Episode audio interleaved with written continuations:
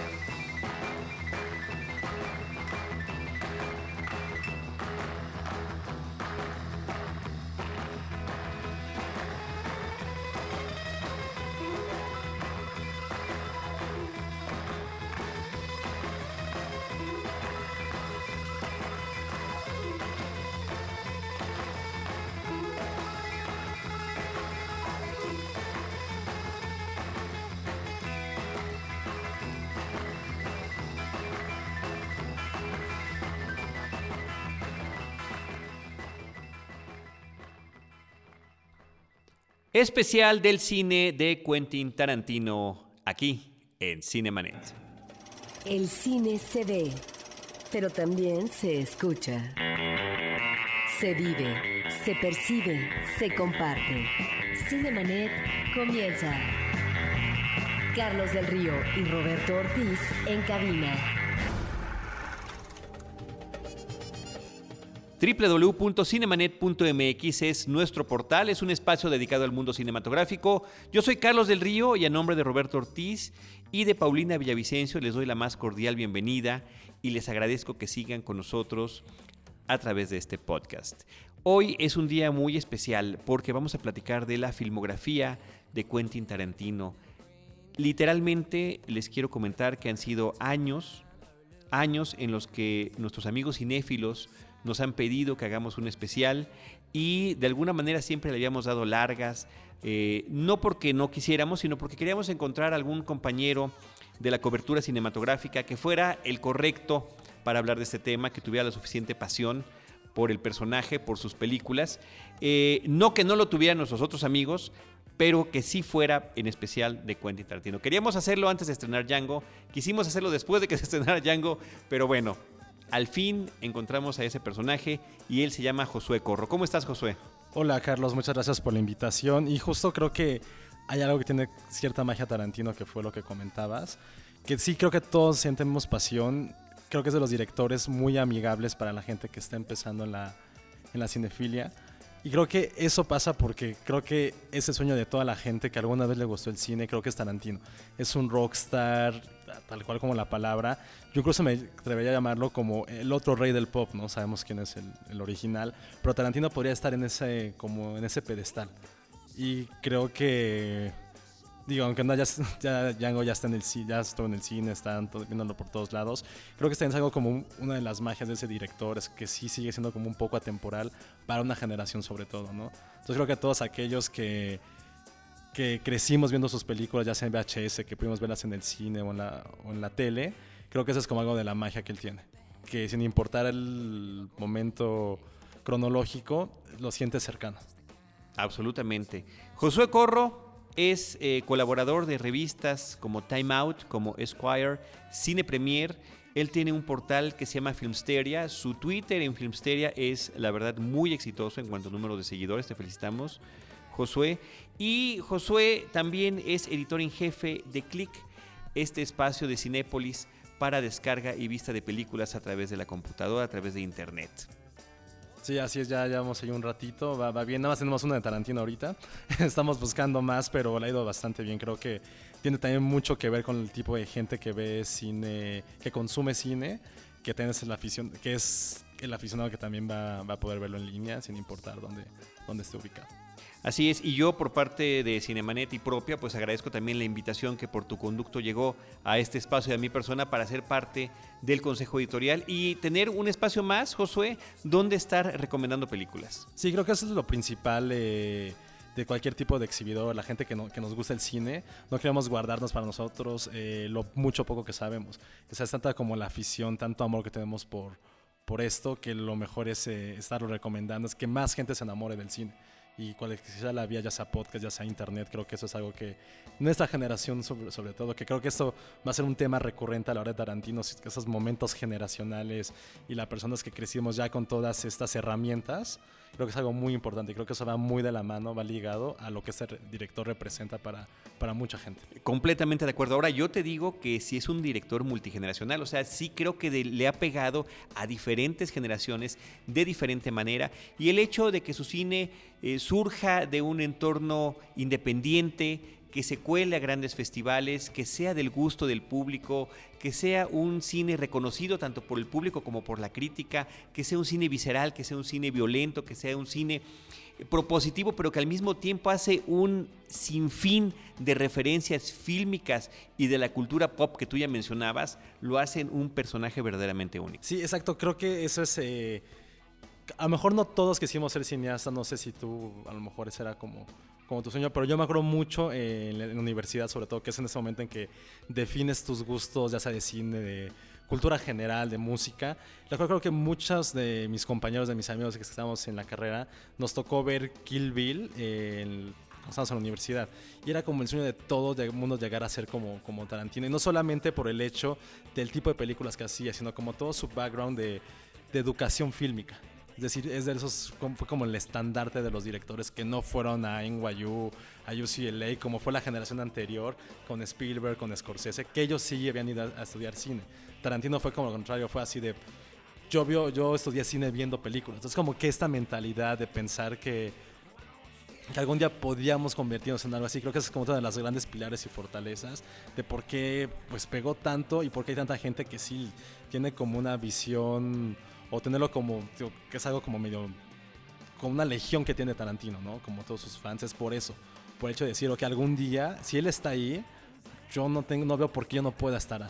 Creo que es como algo que también es una far- de sus fortalezas. Bueno, y este, esta situación que prácticamente pareciera un mito, que él fue empleado de un videoclub y que ahí es donde se nutrió, ahí es donde estudió y donde vio todo tipo de películas, es como el sueño de cualquiera, ¿no? Me preguntabas este, si me interesó alguna vez hacer cine. Por supuesto que sí. Yo estudié la carrera de comunicación, especial en cine, hice mi cortometraje.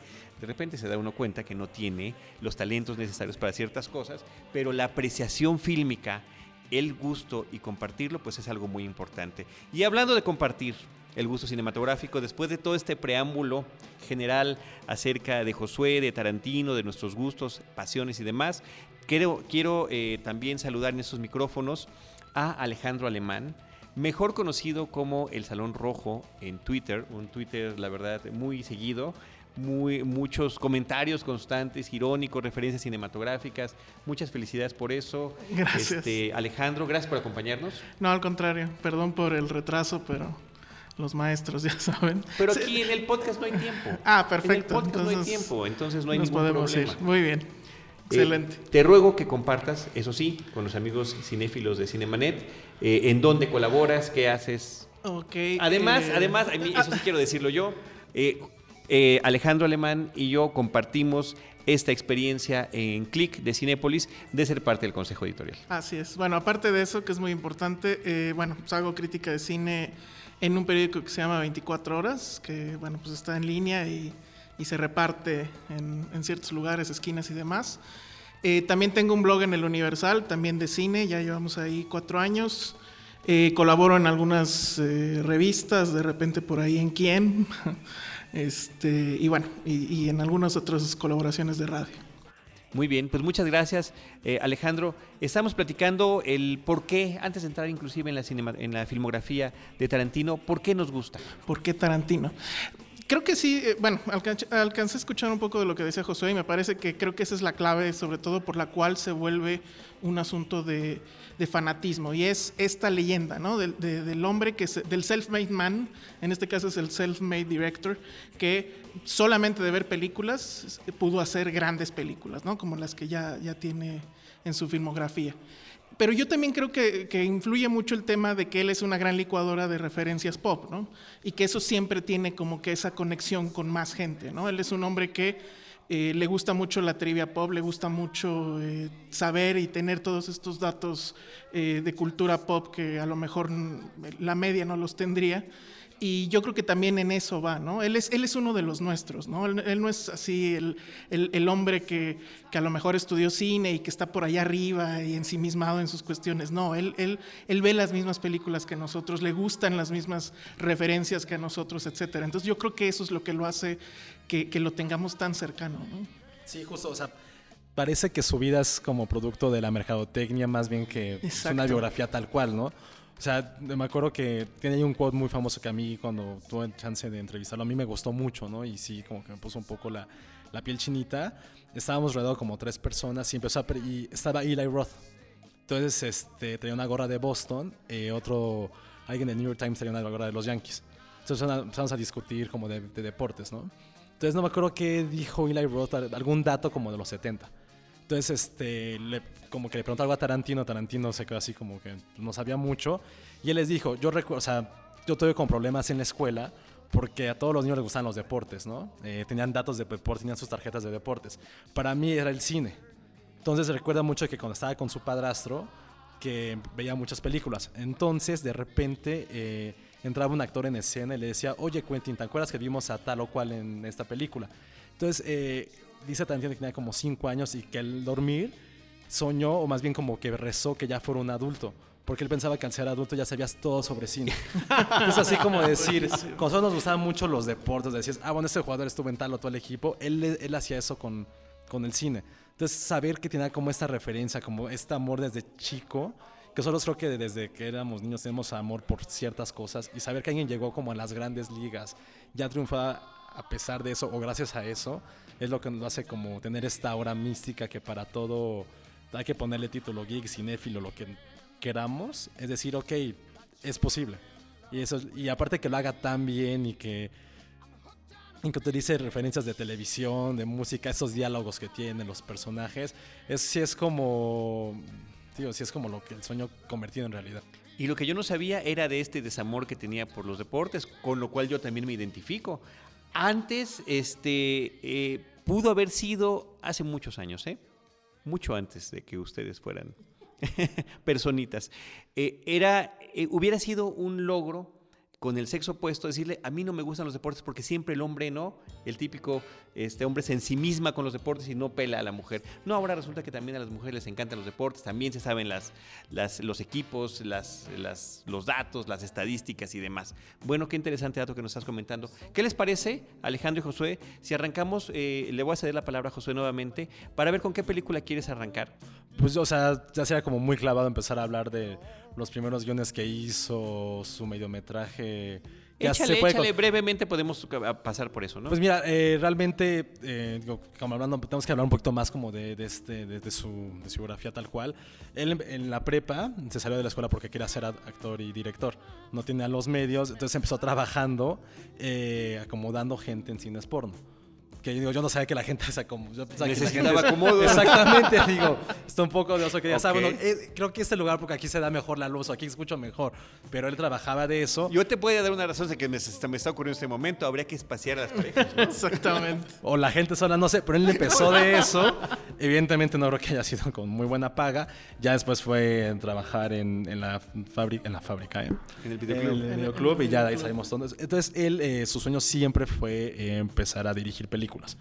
Hizo los guiones de Asesinos por Naturales y True Romance, que evidentemente por lo ambicioso que son y en lo que se convirtió no tenía como los medios ni la experiencia para que llegara una productora y dijera, ok, te damos tantos miles de dólares para empezar a hacerlo.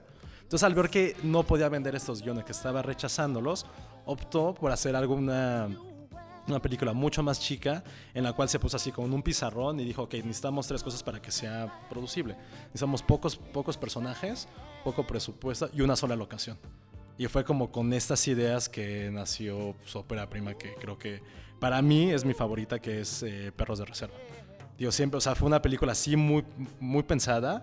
No fue que les haya ocurrido de la nada y que es, que es un genio, no. Sí tuvo como muchas cosas para poder armarle y decir, ok, este va a ser mi debut.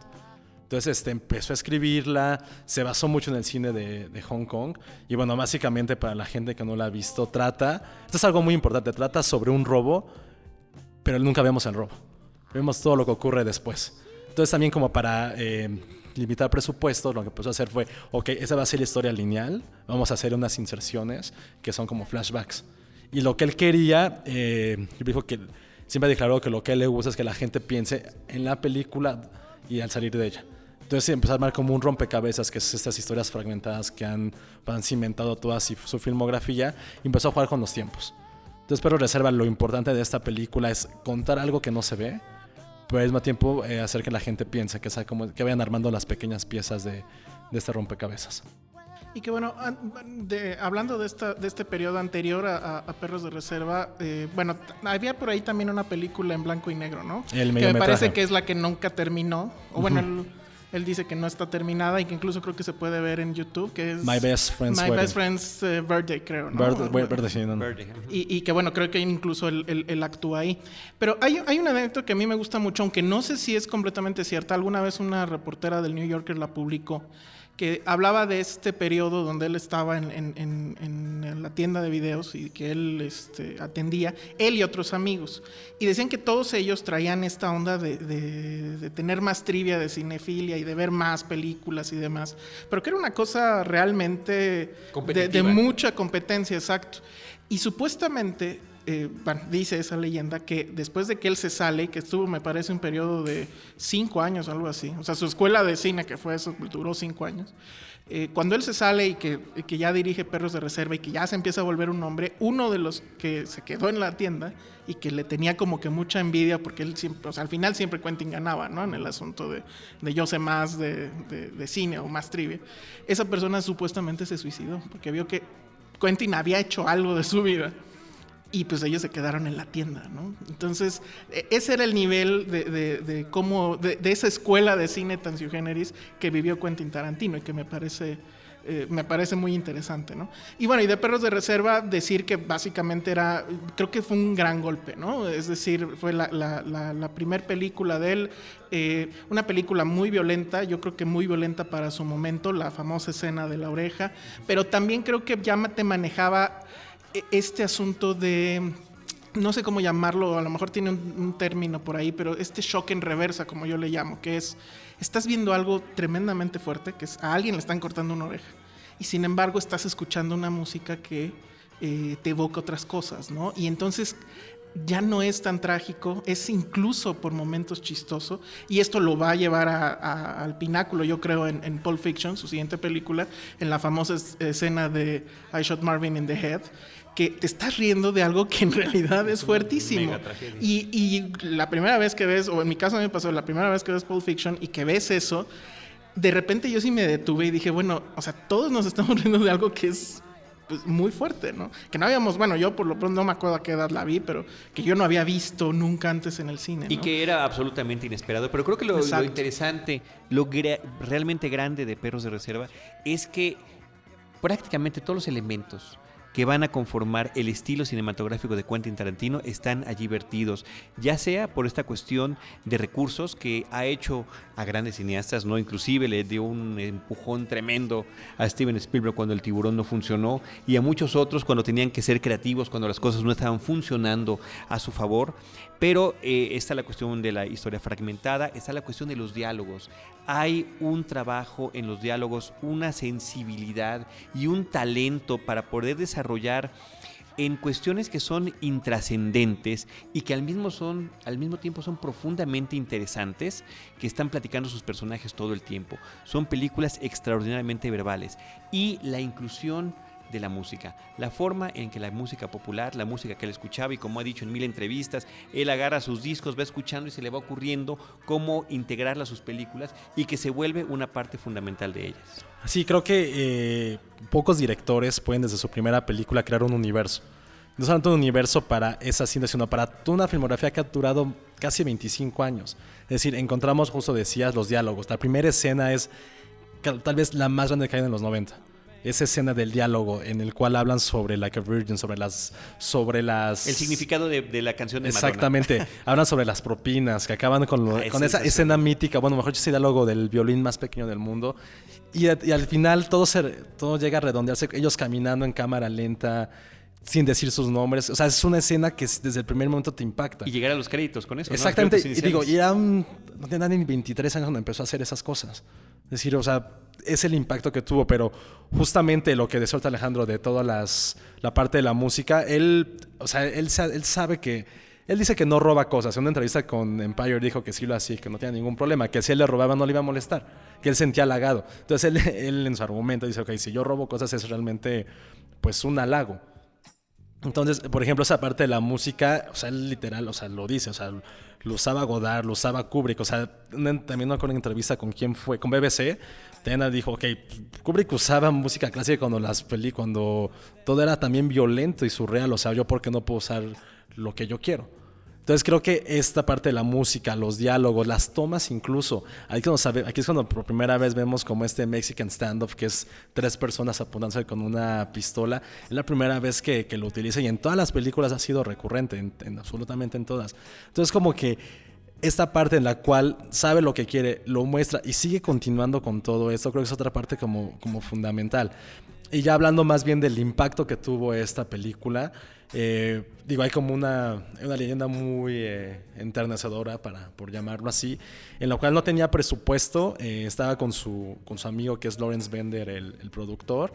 Dijeron, no, pues vamos a filmarla con, no sé, no me acuerdo cuántos dólares, pero era, era risible. Entonces, por azares del destino, el guion le llegó por medio de amigos ahí en Hollywood a Harvey Keitel, que él fue el que dijo, no, yo voy a participar en esto él propuso que lo querían filmar en 16 milímetros, dijo, no hay que usarlo en 35 y no va a ser blanco y negro.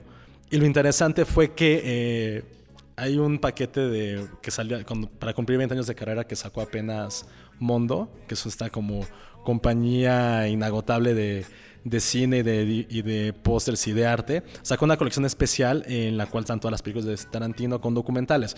Ese documental de Perros de Reserva es muy interesante porque te cuenta cómo nació la idea, cómo fue surgiendo y cómo todo el mundo fue metiéndole dinero. Que aquí uno de los principales fue, fue Harvey Keitel, que cuando empezaron a armar todo el casting, que a hacerlo solamente en Los Ángeles. Keitel sacó dinero así de su bolsillo y dijo, vámonos a Nueva York a ver a quién conseguimos. Y ahí fue donde consiguieron a Steve Buscemi, ahí fue cuando se empezó a formar toda la historia. Pero ya, bueno, me desvié el tema. Hablando de la industria, fue como en la época de los 90 fue como de los primeros en decir, ok, hago mi película y yo voy a ver cómo la vendo, voy a ver cómo la meto yo a un festival.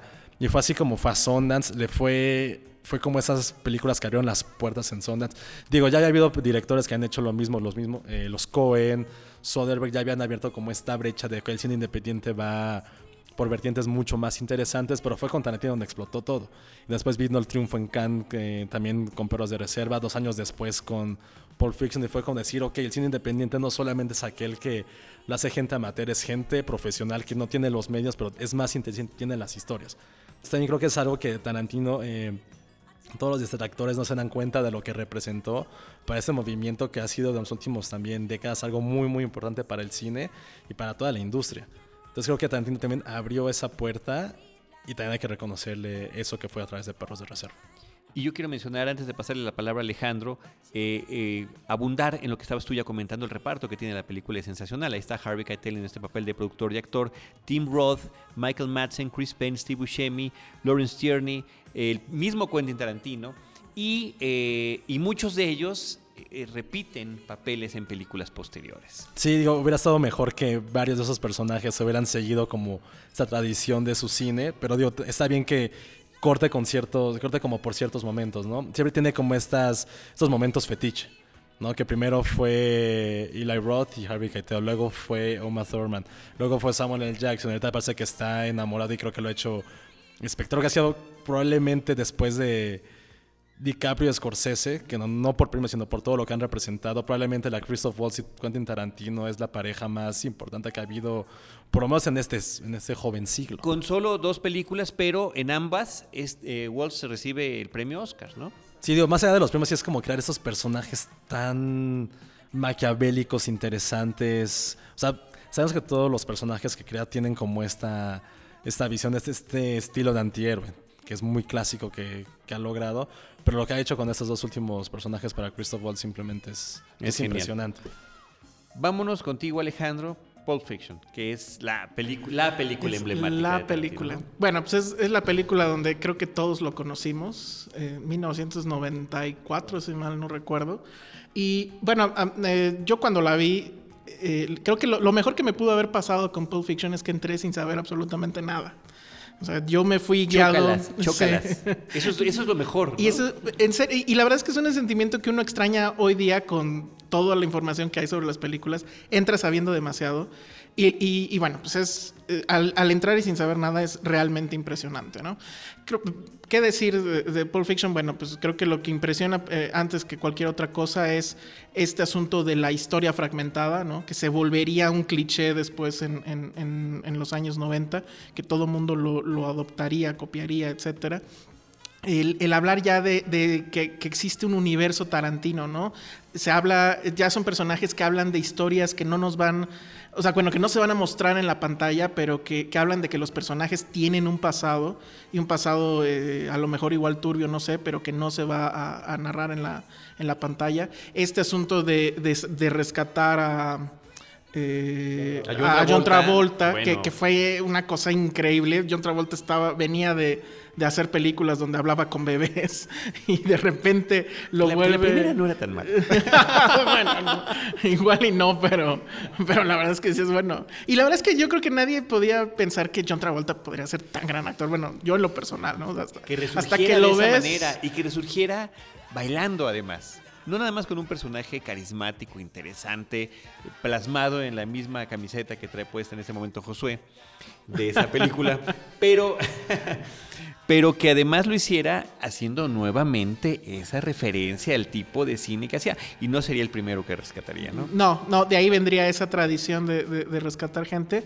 Y bueno, pues el, el personaje de Uma Thurman, ¿no? Que, que es esta, esta mujer, no sé si llamarla fe fatal, pero que también empezaría también un, un asunto casi arquetípico de mujeres rudas, este, eh, guapas y demás. Y bueno, el, el fetiche que después veríamos que tiene con Uma y sus pies sobre sus todo, pies. ¿no? Que, que ya viéndolos con detalle en Kill Bill no están tan bonitos.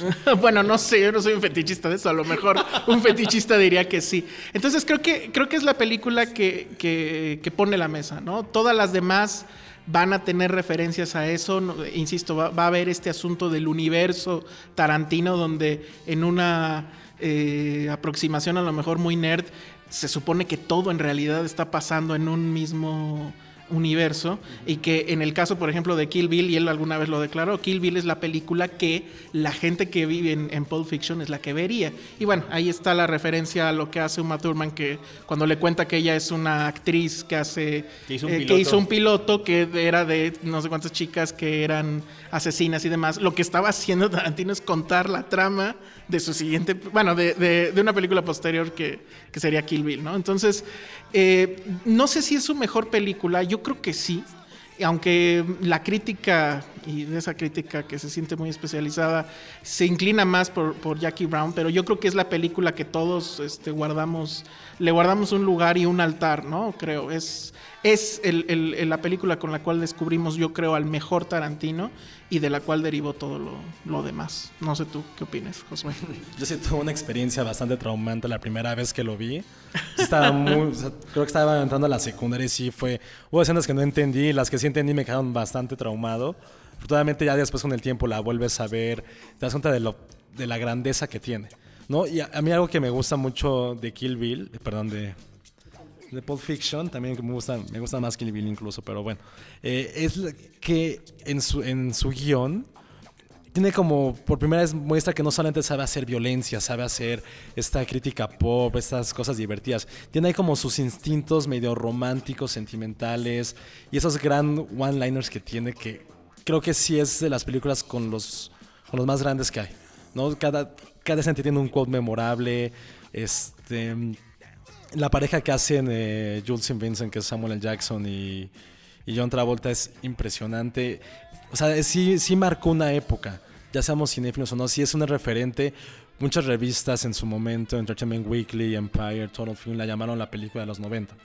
Yo no, ahorita, ya a lo mejor regresando a mi memoria, podemos poner ahí algunas que, que se le pueden ahí como acaparar. Alguien que también es muy contemporáneo, como Paul Thomas Anderson, se le puede poner ahí un poco a la par con Magnolia, que es, que es muy del mismo sentido. Toman Los Ángeles, historias corales, van ahí de la mano. Pero sí, justo lo que decíamos, o sea, lo impresionante también de, de Pulp Fiction es que hay mucha gente que debuta con una gran película, ¿no? Es así como, wow, es el próximo gran director. Y en la segunda, pum, para abajo. Tarantino lo hizo al contrario. Fue mi primera película, es grandiosa. La segunda sí lo rebasó en cierta manera. Es mucho más ambiciosa, mucho más inteligente, con mejores recursos, con personajes. O sea, tener tantos personajes tan memorables es algo o sea, sí es, sí es un don como escritor. Y eso le valió también un Oscar como mejor guion original.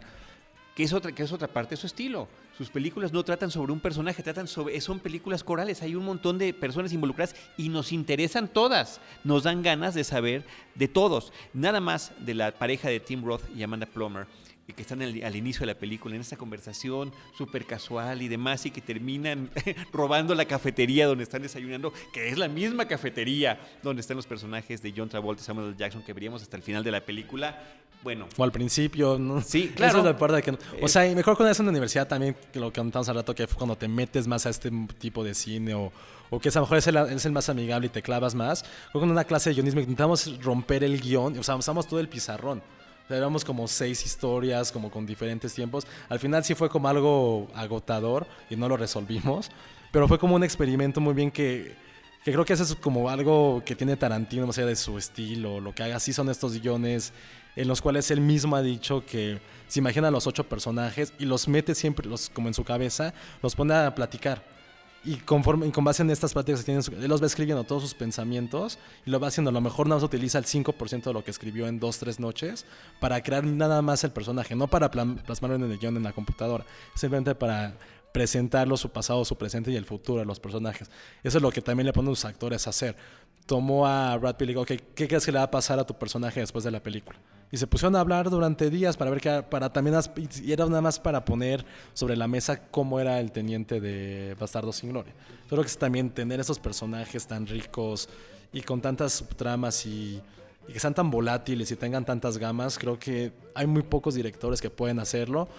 Y sobre todo con la cantidad, que era lo que decías. La cantidad con la calidad es, es algo que, que impresiona directamente de sus, de sus libretos.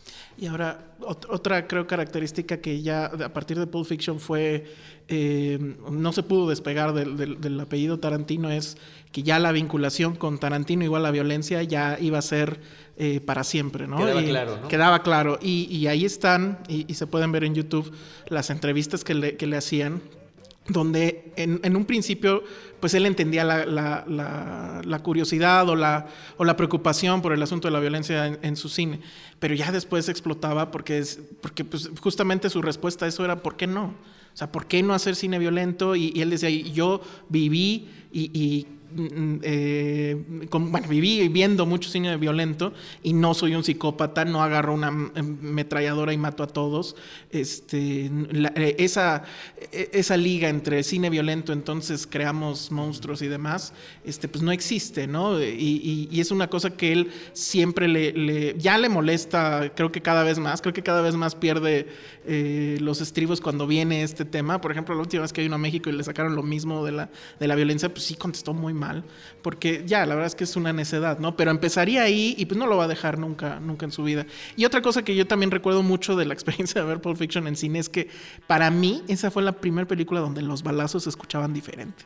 Se escuchaban, de hecho, creo yo, muy reales. Y eso también eh, se te quedaba, ¿no? Era una película que parecía que sí estaba sucediendo, o sea, que no era una representación de algo, sino que, que, decías, "Bum, esto está pasando. Y no nada más por el sonido, sino porque al final de cuentas es una película que creo que independientemente de la cuestión de la edad, sí rompía con otro cine que estábamos viendo, donde la violencia no era tan explícita, donde los personajes disparaban, pero tú no veías qué era lo que sucedía con esa bala, cuál era el- el- lo que sucedía después de que explotaba y ahí veíamos cada cosa más impresionante como justamente la escena del coche donde accidentalmente le disparan al pasajero del asiento de atrás o cuando van a recoger el portafolio o lo que tú quieras. Es una violencia explícita y la sangre efectivamente y después sería cada vez mayor sale a borbotones por la pantalla. Y ahorita que mencionaste el portafolio, es como uno de esos grandes mitos que hay en el cine moderno, ¿no? ¿Qué había en ¿Qué ese hay? portafolio? Sea, lo que yo sabía... nos vas a decir que había, No, ¿no? no, lo que, yo siempre, lo que yo siempre supe era que eran los diamantes robados de perros de reserva. Que nunca sabe qué pasó con ellos. Es lo que yo siempre supe. La otra teoría era que era el la alma más de- fumada es la del Lo, alma. lo exacto. supiste como rumor, pues. Sí, no, nunca se ha sabido que... No, no lo asumiste, No, dijiste, no, no. ah, son esos diamantes. Sí, sí, sí, no, se supo así también como leyenda urbana, como también era el alma de... de, de Wallace, el Wallace. de Bing Rames. Y, y- y esa teoría estaba muy buena, que era, el asunto era que por eso tenía el, el- los curitas en, en- en la nuca, que es cuando lo presenta el personaje la primera escena. De espaldas. Así lo vemos de espaldas, un close-up casi a la nuca, que supuestamente era la herida de que le habían quitado el alma de ahí y entonces La por eso le, le urgía recuperarla y estaba en Y la combinación era 666. Exacto, ¿no? Se le estaba Y el quitando. brillo, por supuesto, porque nunca ve uno lo que hay en el interior del portafolio, pero sí ve cómo brilla sobre el rostro Es la de, de gusta, quien se asome. Es que sí sean los diamantes. Porque todas las películas. Que habla del- de universo. Que todas las películas están interconectadas. Todas. Es, o sea, son detallitos muy pequeños, medio insignificantes, ya muy clavados, pero es impresionante que, Bueno, que se pueda supone hacer que, eso. que el eh, na- nada más entre estas dos que estamos platicando hasta ahorita, se supone que los eh, hombres de apellido Vega, Son Vincent Vega y Lou Vega son hermanos Michael Madsen y John Travolta, ¿no? Exacto, ese y. Ah, no, es otro con Truberman, pero sí, así es como. Tanto. habla- Al rato habrá que hablar de eso porque está bastante padre. Muy bien. Eh, ¿Alguna cosa adicional antes de pasar? Es que Pulp Fiction es como para agarrarla y, ¿no? y aquí nos podríamos descoser horas y horas. Eh, Seguimos con Four Rooms. Con Four Rooms. eh, justo ya para hablar, cerrar el tema de, de Pulp Fiction, la relación de Four Rooms, que es una película basada en, en cortometrajes en un hotel. la idea original es de Robert Rodríguez y de Quentin Tarantino, quienes, quienes se volvieron amigos a través de Sundance. Era como el llega, el llega el fanboy chicano con su mariachi, lo ve Tarantino y queda impresionado. Luego este mismo fanboy chicano ve Perros de Reserva y quedan impresionados. Y lo interesante es que cuentan que están muy nerviosos de conocerse. Es un bromance, ese Sí, así o sea que casi tuvieron ¿eh? que aplicar la de, oye, él es tu amigo, dile a tu amiga que me, presente, que me lo presente. Como si fuera antro y decir, ok, me gustó tu amiga, pero me da pena. Así los presentaron en Sundance. Y cuenta estas personas que los, que los presentaron, que eran productores, eh, no me acuerdo qué película, que también se ha presentado en esas épocas, que sí, que los brillaron los ojos a los dos y que estuvieron hablando durante horas. Y fue así como surgió la amistad y esta historia de Forums, que, que al mismo tiempo es, es, es la...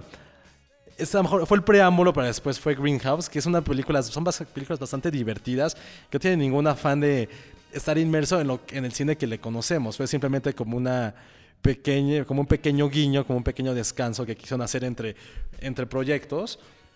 Y que después se derivó en From Dusk to Dawn y también en Desperado, que, que también vemos que Tarantino tiene un papel ahí, jalaron a Steve Buscemi, a muchos personajes que ya estaban interconectados y que surgieron a partir de de Four Rooms, ¿no? También estuvo Antonio Banderas que después participara. Fue algo bastante divertido y que creo que fue como esta liberación de decir, ok, vamos a tomar un tiempo para hacer cosas pues, que nos gusten sin tener la presión de si vamos a ganar algún premio, si vamos a presentar en algún festival, si vamos a ganar dinero de él. No, simplemente fue como amigos haciendo algo durante dos días. Sí, pero te- te- termina siendo un- un- el inicio de una colaboración, ¿no? Que después daría más vigente, frutos. ¿no? Ahora, a mí la verdad es que Four Rooms no me gusta. O sea, me gusta el capítulo que, que dirige Tarantino, que es el último, que me parece que es el más interesante, el más divertido y demás. Todo lo demás no... Nunca me Tim llamó Roth, demasiado. Tim Roth, la yo tampoco estoy, estoy de acuerdo, estoy de acuerdo contigo, Alejandro. A mí tampoco me Roth. prende. Tim Roth, que es el personaje del Bellboy, Bellboy, sí, es el que conecta a todas las historias. Al final de cuentas, me parece odioso, verdaderamente insoportable e intolerable en esta película. Tim Roth, que es uno de los actores que yo admiro mucho y que en muchas películas me parece que es excepcional. Bueno, aquí actúa también como este personaje tan molesto y tan annoying que, que- que me genera estas Sí, que es como mitad de screwball comedy, la mitad es como homenaje un poco a las películas de Hammer. Que, y que creo, creo en el fondo que también juntar a Tarantino y a Robert Rodríguez sí es como bajarle unas bastante rayitas as- al trabajo que conocemos, ¿no? Sí, sí, sí. También este Greenhouse tampoco creo que es el, proyecto. Pero es- From the Still Down, por ejemplo, a mí me parece que sí es... Es divertida. Es muy divertida. Digo, todas esas películas Y- son divertidas al final de cuentas, pero se alejan mucho de lo que Del- esperamos del- de ellos. Y del está bien. universo. Es como así amigos tomando unas chelas que nada vamos a hacer esto rápido y a ver qué sale.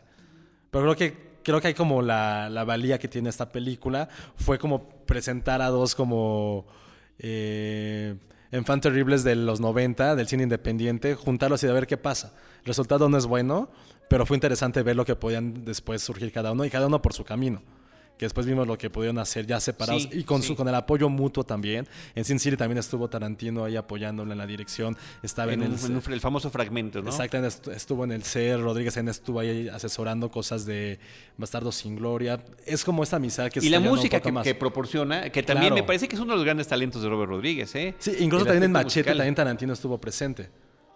Bueno, es como que y- los y- en Kill Bill, la rola del final la toca el grupo que El- el de, grupo de chingón. Robert Rod- el- exactamente. Entonces, bueno, pues esa, esa amistad que se entiende, ¿no? En el sentido este de dos cineastas independientes que, eh, en el caso de Robert Rodríguez, que hace su primer película con prácticamente nada de presupuesto, que utiliza un carrito de súper para hacer los dollies y demás, que es una, es una gran leyenda esa, ¿no? Pero bueno, pues ahí están esas colaboraciones. Efectivamente, yo creo que todas menores a, a- a sus películas eh, solo, pero que, que sí te da, o, o creo que expande el universo tarantinesco y que además, bueno, a, a- a Tarantino le da oportunidad además de hacer muchas otras cosas, ¿no? Actuar en esas películas, por ejemplo. Que es algo que le encanta, ¿no? Sí. Estar teniendo, teniendo sus pequeñas a- este, apariciones de sus aspiraciones que nos comentaba Josué hace rato, que eran dirigir y actuar. Eh, ¿Les parece bien que nos vayamos con la siguiente película? Polémica, muy polémica en su momento, de 1997, Jackie Brown. Debo decir que me sumo a la polémica en el sentido de que fui de las masas que quedaron desencantadas absolutamente desencantadas cuando vi la película por primera vez. La vi unos años después y dije, ah, no estaba tan mal como recordaba y la acabo de ver hace un mes, justamente en preparación para este episodio y es como si hubiera visto una película de Tarantino que nunca había visto. Exacto. Esa fue la primera que pude ver como con mi familia. Que la me acuerdo que la rentó mucho un tío y fue así de. ah. O sea, me acuerdo que me dije, o sea, como que le pusieron pausa la, la escena de. de. ¿Quién era? De Robert De Niro y. Y, y la chica, no me acuerdo, pero... Así de. así, ajá. Que es una como- gran escena. Es como que sí me, sí me acuerdo que tuve que agachar la mirada, pero también. también la vi como. Ya me. Qué horrible también ve, ¿verdad? Cuando te pasa eso con la familia. O sea, Sí. justo cuando llega tu mamá está esa escena como si toda la película fuera así.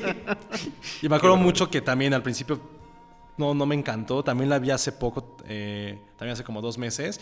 Y también fue como una sensación absoluta. Vas viendo nuevas cosas, la historia también truncada. Ver a Pam Grier, que era lo que hablábamos hace rato, que rescata, que rescata actores. Actores, Creo que ese fue como el mayor, el mayor logro que hizo más allá de John Travolta, porque John Travolta a partir de ahí como que se creyó tanto que se había sido resucitado que empezó No, a hacer sigue malas resucitado. cosas. En cambio, Pam Grier fue así de, bueno, ya lo hice, ahí quedó. Y se quedó como mito esa última actuación de- memorable que tuvo. Pero ¿quién es Pam Grier? Hay que decirle al público, una actriz de los 70 del cine de Black Exploitation, Exacto. esta eh, actriz que, que admiraba profundamente Quentin Tarantino, que aparece en otras de sus películas, en pósters, en referencias, en True Romance, que es una película que yo quiero abordar un poco Sí, más después. adelante, un poco más adelante, porque tengo una conexión que acabo de descubrir en estos días, místicos de reflexiones tarantinescas, pero que eh, va uno viendo las películas de Tarantino en este orden cronológico en el que estamos hablando y vamos viendo cómo no nada más existe esta ambición de que los personajes existan en un mismo universo, sino que hay una serie de conexiones de las referencias que hace. Desde, desde la película de eh, Perros de Reserva están hablando de Pam Grier y están hablando de lo importante que ella le va explicando uno al otro lo que van manejando en el coche y que dos o tres películas después la tenga de protagónica es, es un sueño de Sí. cualquier cineasta, ¿no? Y de cualquier cineasta. Da, da como esa idea de que, que obviamente no, o no sé, en una de esas sí, sí, pero esa idea de que pareciera que todo es un plan, ¿no? De que todo lo escribió ya, que lo tiene ahí y que simplemente lo va sacando, ¿no? Entonces, bueno, y bueno, y sí, eh, creo que todos concordamos con eso, ¿no? Es la película que cuando la vimos en, en una primera instancia no nos gustó. ¿Y por qué no nos ¿Por gustó? qué? Creo que es porque no es tan... eh, eh, apantallante como lo fue Pulp Fiction, ¿no? No tiene estos grandes momentos musicales, no tiene eh, la gran violencia, etcétera. Es anti- es anticlimática de es muy manera, anticlimática. en. Creo que lo que mejor, bueno, lo- la escena que yo en- eh, creo que lo- define muy bien lo que estaba intentando hacer Tarantino ahí es esta escena del asesinato de Beaumont, se llamaba, donde a lo mejor si hubiéramos estado en, en- bueno, lo que hace es que se mete. Exactamente. Y que, y que bueno, lo, lo meten en, un, en, en la cajuela de un auto. Con una de las escenas como clásicas, clásicas de Tarantino. de la- Tarantino, la el asunto de la cajuela. el Y le la dice, cajuela. te vas a meter ahí porque voy a traer unos cuates, voy a abrir la cajuela y tú les disparas. Ah, sí, órale, y ya. Entonces, en vez de que la cámara siga al auto, que se va manejando, la cámara está en una grúa, la grúa empieza a subir, el auto lo único que hace es que como que da la vuelta a la cuadra, se mete a un lote baldío, entonces sale... eh, ya no me acuerdo el nombre del, del personaje, pero bueno, sale el que venía manejando el carro, levanta la cajuela. Y- y- que y- Samuel L. Jackson. Exactamente, Samuel L. Jackson y lo mata. Pero todo eso lo vemos a la distancia. Que eso es como que rompe completamente con lo que estaba haciendo en Pulp Fiction, que era estás ahí, estás en, En la, en el tiroteo, estás. Y, y en este y, y en, y en- en Jackie Brown hace lo contrario, ¿no? Eh, eh, estás lejos de la de, de donde está sucediendo la violencia, pero es la misma violencia. Y, y incluso pues, son los mismos fetiches, efectivamente, el asunto de, del trunk y demás, ¿no? Entonces, creo que es Tarantino tratando de jugar más con la cinematografía con el cuidado de sus espacios y demás, y tal vez menos con este asunto de los diálogos que desaten cosas extraordinarias o inesperadas, ¿no? Efectivamente es muy anticlimática. Y el ritmo de la película, Pero, ¿no? exacto. Pero tú la ves ahora, después de haber visto mucho cine y de haber, de- bueno, y de saber más cosas, evidentemente, y, y sí, definitivamente le das otro, otro valor, ¿no? Sí, y también influye mucho, eh, en cierta manera. Estás acostumbrado a que ciertos cineastas hagan algunas cosas, ¿no? O sea, sacar a Scorsese de Nueva York es como un pecado, ¿no? Que, que Kubrick escribiera él un guion era como un pecado, ¿no? Que fuera su idea original. Aquí saber que Tarantino no escribió esta película también ya era automáticamente un... Como que sabías a lo que ibas un poco, ¿no? Y creo que también esto influye mucho. Lo, lo que sí es muy interesante, que es como escribió- empezar... O sea, escribió el guion, pero está adaptado Está a la basado, novela, ¿no? está basado. No una historia original de él. Exactamente, algo que, que él pensara que fue lo que decía, que les crea los personajes y les da sus diálogos. Fue como tomar ciertas referencias y, y tratar de adaptarlas. Que lo hace de una muy buena manera, pero no que estábamos acostumbrados. Que creo que esto fue algo que, que también eh, tuvo ahí como un punto, puntos malos en su momento. Pero lo importante es ya habíamos visto cómo empleaba la violencia, han visto sus personajes, han visto como todo este modo operandi de Tarantino en las primeras dos películas. Llegar aquí a Jackie Brown, tener a Pam Grier, a tener como todo este aire de Black Exploitation, pero trasladado 20 años después al, al boom que tuvo a finales de los 70, eso también es como de empezar a decir, ok, ya está experimentando otras cosas. Decir que sí toma referencias, fue creo que en el momento de que yo se, fue en esa película cuando yo me enteré cómo se llamaba su casa productora y, cuando dije, fue cuando dije, ah, es que se está basado en una película de los 60, francesa, bla, bla, bla. Entonces como que pienso, ok, sí es, aparte de hacer esto, toma las referencias que a lo mejor nadie más se nos hubiera ocurrido en ese momento o que no estaban presentes en el cine. Y creo que también este, no creo que lo haya limitado, sino que más bien fue como perfeccionando esas técnicas que empezó a utilizar y que después fueron ampliamente ya famosas. Empezó a hacer, es, aquí en esa película, empieza a hacer esos planos secuencias longevos, en donde juega con las grúas, juega con los planos. Fue aquí con Jackie Brown donde vimos eso, vimos cómo resucitaba, vimos que empezó a utilizar otra vez este tipo de canciones de funk para también este, musicalizar momentos que no tenían que haber estado bajo ese tipo de ritmo. Entonces creo que ese es uno de los grandes valores de, Jackie Brown, fue el que él mismo estaba experimentando, él experimentó. Y creo que si no hubiera tenido como esta parte de Jackie Brown, y- y no hubiera tenido el tiempo ¿no? para hacer Kill Bill. Y muy riesgoso el, eh, ese arriesgue, perdón, es muy riesgoso el- el- ese movimiento para una tercera película. Que usualmente uno, el tercer producto de cualquier artista es como que el que lo define, ¿no? O sea, el primero, si pega, bien. El segundo usualmente es una copia del primero. Y el tercero es el que dices, bueno, si lo vuelve a, a lograr o se, vuelve a reinventar, es que tiene futuro para, para después, ¿no? Sucede con la música, sucede con, con los directores o con, el cine de autor. Y aquí lo que hizo, pues fue un, un revés, ¿no? A lo mejor todo el mundo esperaba otro Pulp Fiction o esperaba más de lo mismo y, y- y se va por otra ruta, me parece completamente diferente, pero en el que sí se demuestra que sí estábamos frente a un cineasta. O sea, eso nunca se perdió, ¿no?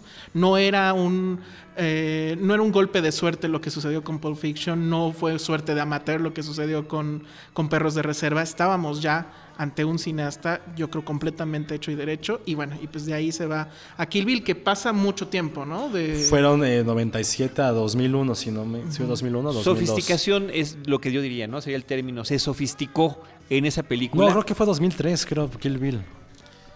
Pasó mucho tiempo, lo que yo sé, y- 2003. y, y- Sí, y el gran 2003. eslogan era la cuarta, ¿no? Esta es la cuarta película de, de- de Quentin Tarantino. Pero con eso, como cliffhanger, nos vamos a quedar, Ok. estimado Alejandro eh, y Josué.